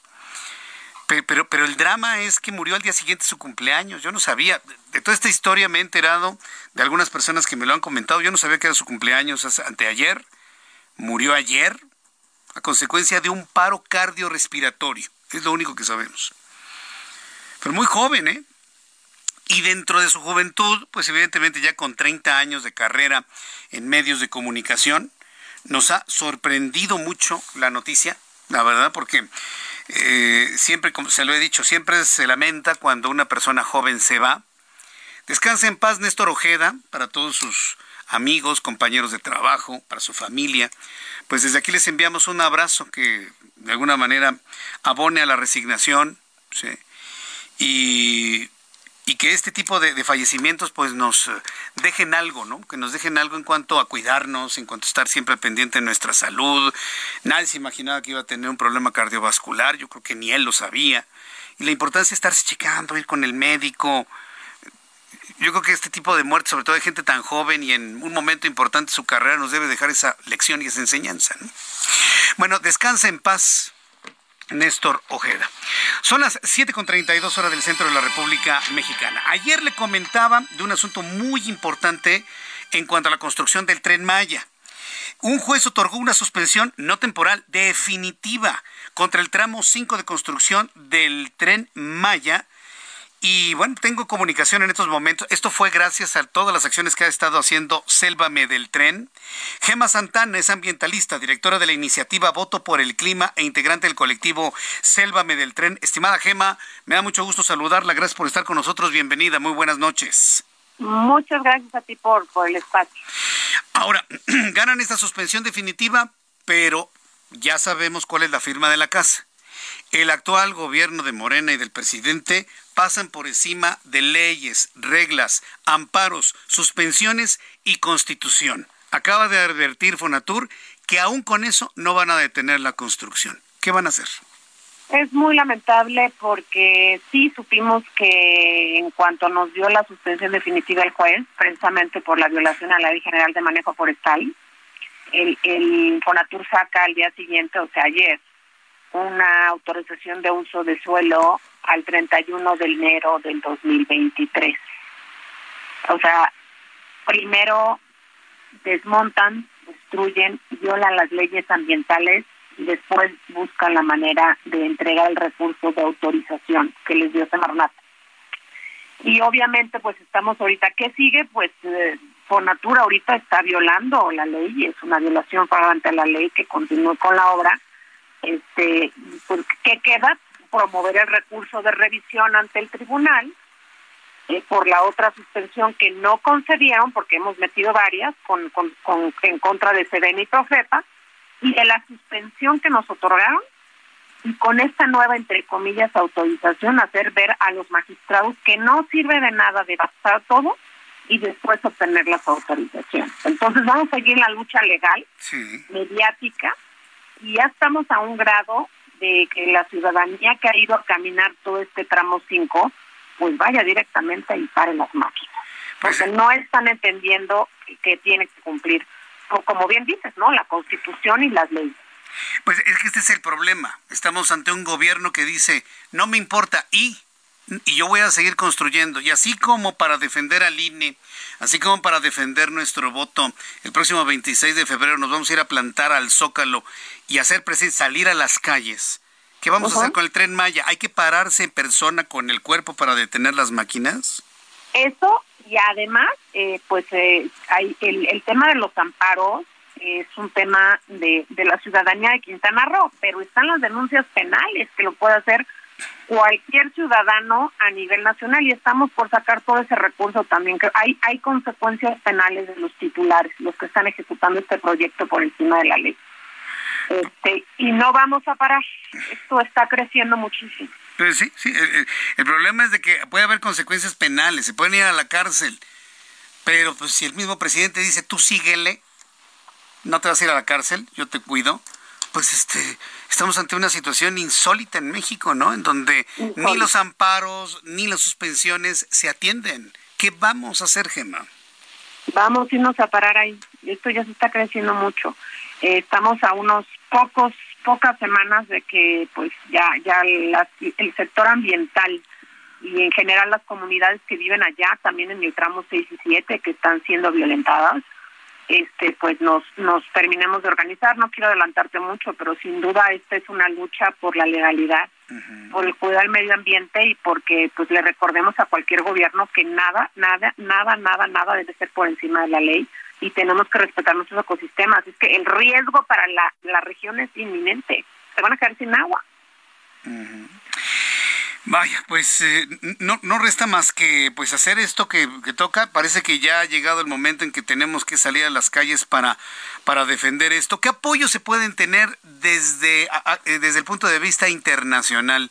Porque el presidente dijo que para construir ese tren no se iba a derribar un árbol, pero ¿cuántos millones de árboles llevan derribados, Gemma? Mira, nada más en el tramo 5 más de 10 millones.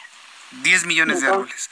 nada más en el tramo 5. Y no te estoy diciendo que en el tramo 6 y 7, que es el corazón de la selva, además de una buena cantidad de árboles, de millones también, están también derribando para poder este extraer material pétreo de la misma selva para para aplanar la cicatriz en donde va a pasar el tren. Y además, la Sedena está construyendo, está empezando a deforestar tramo 7, que es Calakmul, que es reserva de la biosfera. Ahí están deforestando para hacer un hotel. como es? Vaya, ¿qué, qué, cuántos cenotes han rellenado allá en, en, esta, en esta zona del tramo 5? Porque sé que han rellenado cenotes, por increíble que parezca, y esto ante los ojos del mundo. Sí, estamos documentando todos ahí en Yorogana, principalmente que está sobre Playa del Carmen, pero sobre todo, pues, digo, ahí empieza el color del el color del Caribe empieza en, en, la, en, en las cuevas y en los ríos subterráneos del tramo 5, son las venas de toda la región. El problema es que así como van, eh, eh, los desarrollos aledaños a esta cicatriz del tren que se van que se van a generar este pues va a acabar con la segunda selva más importante de Latinoamérica y por lo tanto con el atractivo más importante de Cancún y toda la región para el turismo. El sargazo va a ser cualquier cosa. Esto es un impacto sin precedentes en la economía. Que no lo vean los hoteleros y que no lo vea el sector privado de este, la misma gobernadora es realmente preocupante y en en menos de ocho años lo vamos desafortunadamente a ver reflejado. Bien, pues Gemma Santana, ¿cuándo tienen pensado en una estrategia de plantarse en el lugar para detener las máquinas? ¿A partir de cuándo lo van a hacer? Ya estamos a nada. Estamos confiando en que el recurso que metió Fonatur con todo y que dice que no se va a parar el tren, el, el juez lo rechace. Estamos a día. Bien, pues en el momento que se tenga ya la, logística y las fechas y el calendario de actividades, pues volvemos a platicar aquí en el Heraldo Radio para darlo a conocer al público, sobre todo quien nos escucha en Quintana Roo. Muchas gracias por este tiempo, Gema. Muchísimas gracias. A ti, gracias. Hasta luego, que le vaya muy bien. 10 millones de árboles devastados nada más en el tramo 5. Pues no. A ver, pues no. A ver, ¿cómo? ¿Cómo? Pues no. 10 millones. A ver, a ver, a ver. Mira. El ingeniero Carlos Álvarez Flores. Voy a regalar unos minutos de lo más importante. Digo, eso es muy importante. Ahí te va. A ver. La Semarnat tiene en su página web cuántos árboles. Ya lo estudiaron. La selva baja y selva mediana está estudiada. No hay nada raro ya. No nos falta mucho por conocer. Entonces, yo tomé ya me comían a mí también, ¿eh? O sea, no te preocupes, los bots y todas las hordas. ¿Sí? Guindas me comían. Ahí te va. El total de kilómetros que iban a tirar eran 2.800 kilómetros porque es la multi... Digo, hay que hacer matemáticas, ¿verdad? A lo mejor no son ingenieros. 30 metros por todos los kilómetros, lo multiplicas y te da 2.800. Yo quité 800, dije nada más 2.000 kilómetros, suponiendo que en esos 800 ya no hay nada, cosa que no es cierto pero la densidad de la selva baja y la densidad de la selva mediana ya están, ya están contados. Yo ya los conté. Pues. ¿Y cuántos son? 4.2 millones de arbustos. Fíjate bien, pero entre los arbustos hay plantas. Ah, bueno, a lo mejor con las plantas, entre arbustos y plantas, las plantas no están contabilizadas, pero los arbustos sí. Entonces, eso de 10 millones no tiene manera de probarlo esta persona, tranquilos. O sea, hay que irnos a los datos. Y los datos son de Semarnat. Y son 4.2 de arbustos, más las plantas. ¿Cuántas plantas? Bueno. Ah, entonces por eso decía el presidente que no iba a cortar ningún árbol porque no, hay árboles. No, esa es una forma, es una expresión. Ya conocemos ah. al presidente, ¿verdad? Le gusta usar indebidamente el lenguaje. Pero él no ha leído a Confucio. O sea, él no sabe que el lenguaje se tiene que usar correctamente. Entonces él dijo, no vamos a cortar ningún árbol. Eso es una expresión coloquial del presidente. Nada más. Nada más. Pero cuando yo puse 4.2 millones, me comían todos en, la, en el Twitter. ¿Cuánto le pagaron del PRIAN? A mí el PRI y el PAN y el PRD, ya sabes que me valen un sorbete. Porque para mí son iguales todos de malos. Hoy va a pasar a la historia López Obrador por eso, por depredar lo último que nos quedaba del pulmón de selva baja. O sea, sean árboles, sean arbustos, el impacto de la zona ha sido eso es irreversible. En 20 años, ojalá que viva 20 años, y les digo a los chavos, a los millennials que me están oyendo, en 20 años no va a haber ni un puma, vamos a tener que poner el jaguar, perdón, de plástico. Así de plástico. Aquí hubo jaguar. Pero para entonces López ya va a estar muerto y yo también. A lo mejor tú sí 20 años? sí, a lo mejor tú sí, tus hijos, mis hijos. Y los millennials que me están oyendo. Claro que se va a acabar todo. Con un tren que a quién le va a servir, esa es la pregunta. 10 mil millones. ¿Sabes qué hubiera hecho yo con 10 mil millones de dólares en los residuos? Ajá. residuos sólidos. Todo, todo, no, en todos los residuos. Yo hubiera resuelto el problema de todo clausuramos los siete mil mugrosos tiraderos que hay en el país. ¡Siete mil! Pero tú sabes que eso los... ¿Tú crees que el presidente sabe eso? ¿Y de 7 mil tiraderos en el país. ¿Y tú crees que la señora, digo, con todo respeto, ella no tiene la culpa?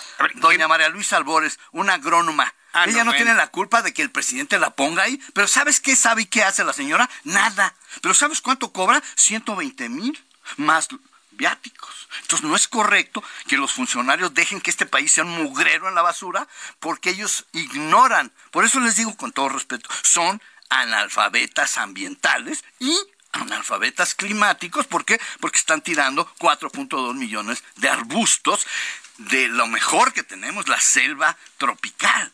Ese es el valor más importante que tiene México en todo el país y del mundo y nosotros la estamos tirando por un capricho de un señor que está equivocado en de todas, todas. Se puede ayudar a los del sur. Yo no estoy diciendo que no haga, claro que les hace falta ayuda, pero no es haciendo un tren, un tren depredando lo último que nos quedaba, lo último que nos quedaba, y él va a pasar a la historia por eso, por depredador, porque gracias a él se va a perder todo, y en 20 años ojalá que tú vayas, para que digas, aquí ya no hay nada más que lagartijas. Entonces se fueron las especies maduras, las grandes, porque el jaguar está en la cúspide. Me preocupan los pasos de fauna, porque ya parece que, eh, que se van a meter Vamos a ver, todavía ni camina el trenecito, vamos a ver. O sea, el pues ridículo todavía lo van a hacer. Y no tengo nada contra los soldados, ¿eh? Ellos están cumpliendo órdenes. Pues sí, sí Ellos están cumpliendo y no obedecen los fallos, ¿eh? No obedecen las sentencias ni los amparos, ¿eh? les pues acaban platicando con Gema. Les, acaban de dar otra sentencia. ¿Y qué dijo Fonatur? Van a seguir la construcción. El señor May, el maestro eléctrico, May, así porque es un maestro, ¿eh? con todo respeto para los maestros eléctricos, ese señor no tiene vergüenza, están violentando una sentencia del Poder Judicial. Para las personas que nos están sintonizando, déjeme presentar a nuestro invitado de todos los jueves, el ingeniero Carlos Álvarez Flores, presidente de México Comunicación y Ambiente. ¿Qué estamos escribiendo en este tiempo, no, ingeniero? Muy mal. Pero déjame terminar mi tema. Sí, por favor. en la mañana, sí, los residuos. Entonces, eh, hoy platicábamos de ya dijimos, en televisión. 20 millones de toneladas de composta las vamos a frijar cada año para recuperar los suelos erosionados. Ahora bien, ¿a dónde van y todos los reciclables? Pues a todas las tienditas y tiendotas. Es su obligación. ¿Dónde compras? Eh, digo, ¿quieres que diga? Puedo decir, bueno, esas tienditas que tienen ahí rojito y las tiendotas gringas ganan miles de millones de pesos con nosotros todos los días, todos los días. O sea, sobre todo esas gringotas, y no son capaces de poner unos contenedores y de recibirme los envases de lo mismo que voy a comprar cada dos semanas. Entonces, si voy a regresar, hombre, pues me llevo, me dicen, ah, pero me lo tienen que tomar a, cuenta. Claro, 5, 6, 7, 8, 10 centavos en mi tarjeta, en mi cuenta, a mi nombre. Para eso está el software, para eso está la web, ¿no? Ahí están los chavos, la web. Ya están manejando PET reciclables, bueno, pero me tienen que pagar, pero me tienen que pagar a mí, me tienen que ah. tomar a cuenta y yo se los llevo limpio y seco. Tenemos 30 días para hacer la recolección diferenciada. Podemos separar todos los plásticos, todos, el vidrio, los bueno, hasta los cáscaras, los cascarones del huevo. Por los que no saben, tiene ortofosfato de calcio. Yo vendí ortofosfato de calcio. Podemos recuperar también eso. Pero los mexicanos nos tenemos que educar. O sea, los empresarios no quieren hacer nada. El gobierno le importa un cacahuate a la basura. Y nosotros tenemos que ser educados. Y ese es el problema. Porque México no está educado. Fíjate nomás, qué triste. Es un tema muy importante y coyuntural que yo no sé quién es el gallo que nos va a sacar de esta ignorancia y de esta irresponsabilidad de los mexicanos, porque no estamos educados. Hasta aquí lo dejo. Muy bien. Pero la semana que viene me vengo más temprano. El próximo jueves nos llega más, temprano, y platicamos un poquito más. Pero fueron dos temas, residuos sólidos y los 4.2 millones de árboles. Y de la charla que estábamos platicando acá con Sélvame del Tren. Saludos a los de Gema. Muchas gracias, ingeniero.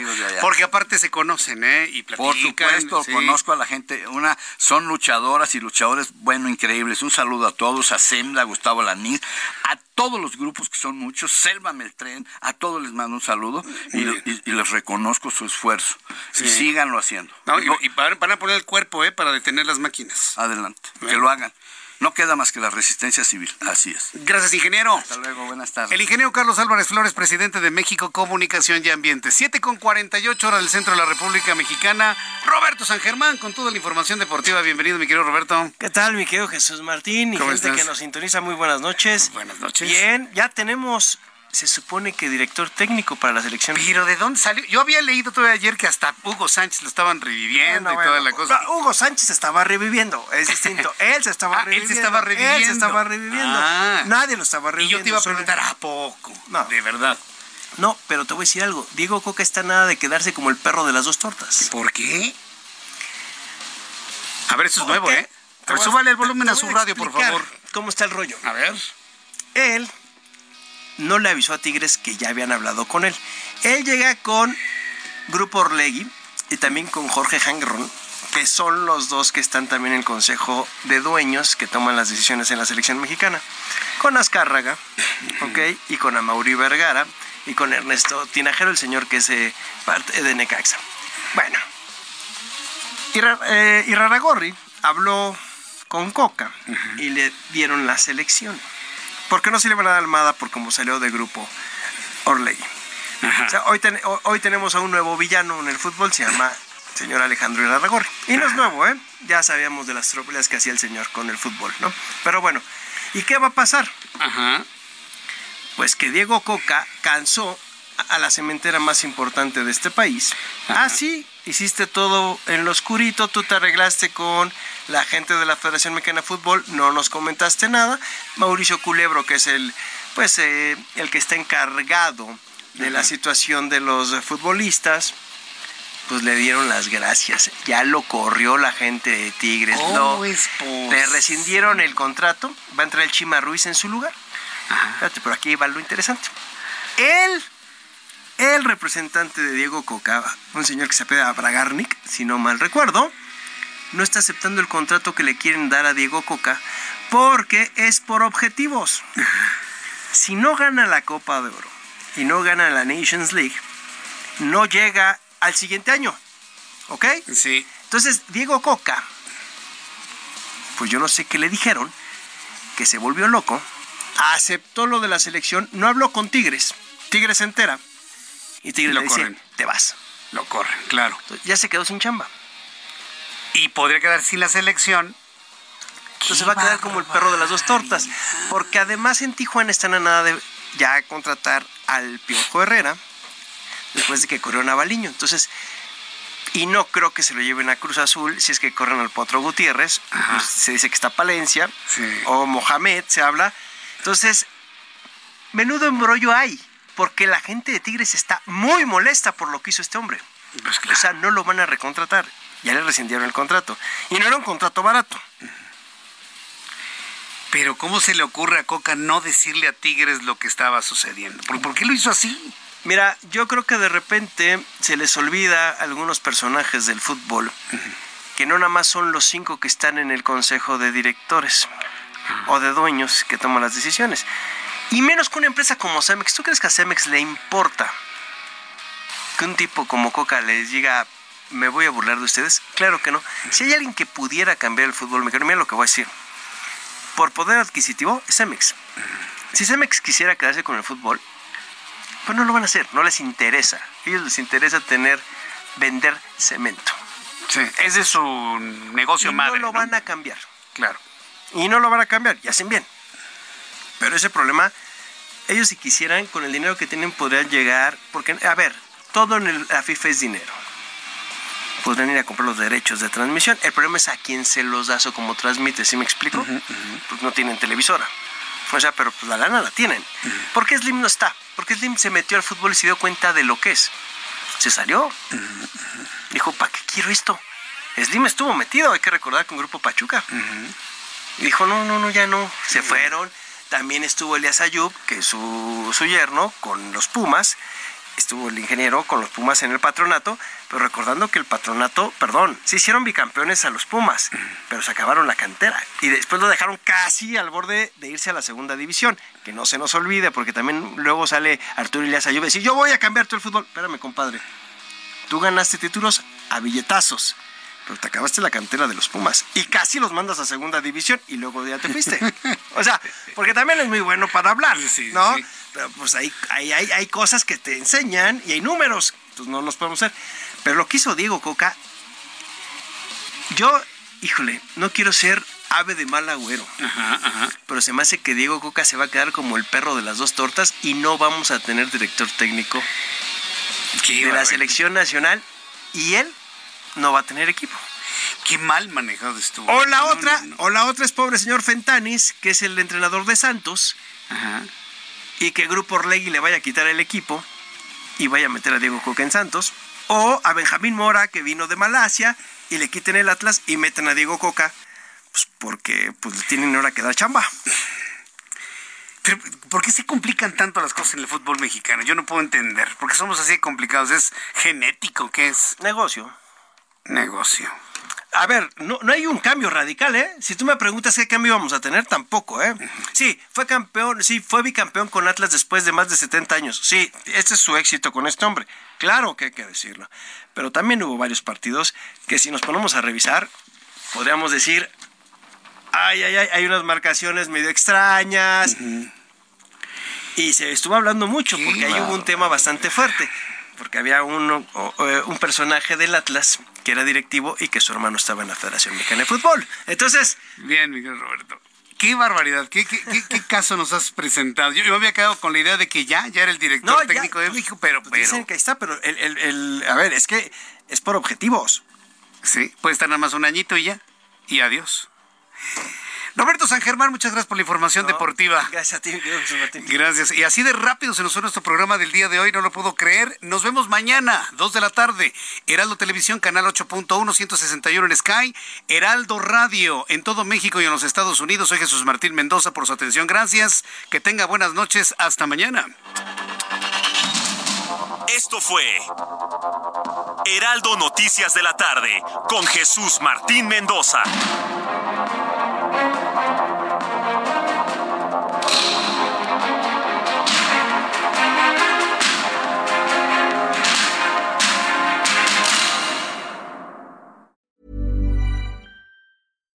When you make decisions for your company, you look for the no-brainers. And if you have a lot of mailing to do, stamps.com is the ultimate no-brainer. It streamlines your processes to make your business more efficient, which makes you less busy. Mail checks, invoices, legal documents, and everything you need to keep your business running with Stamps.com. Seamlessly connect with every major marketplace and shopping cart. Schedule package pickups and see your cheapest and fastest shipping options from different carriers, with rates up to 89% off USPS and UPS rates. And with the Stamps.com mobile app, you can take care of mailing and shipping wherever you are. Make the same no-brainer decision as over 1 million other businesses with stamps.com. Sign up with code program for a 4-week trial plus free postage and a free digital scale. No long-term commitments or contracts. That's stamps.com. Code program.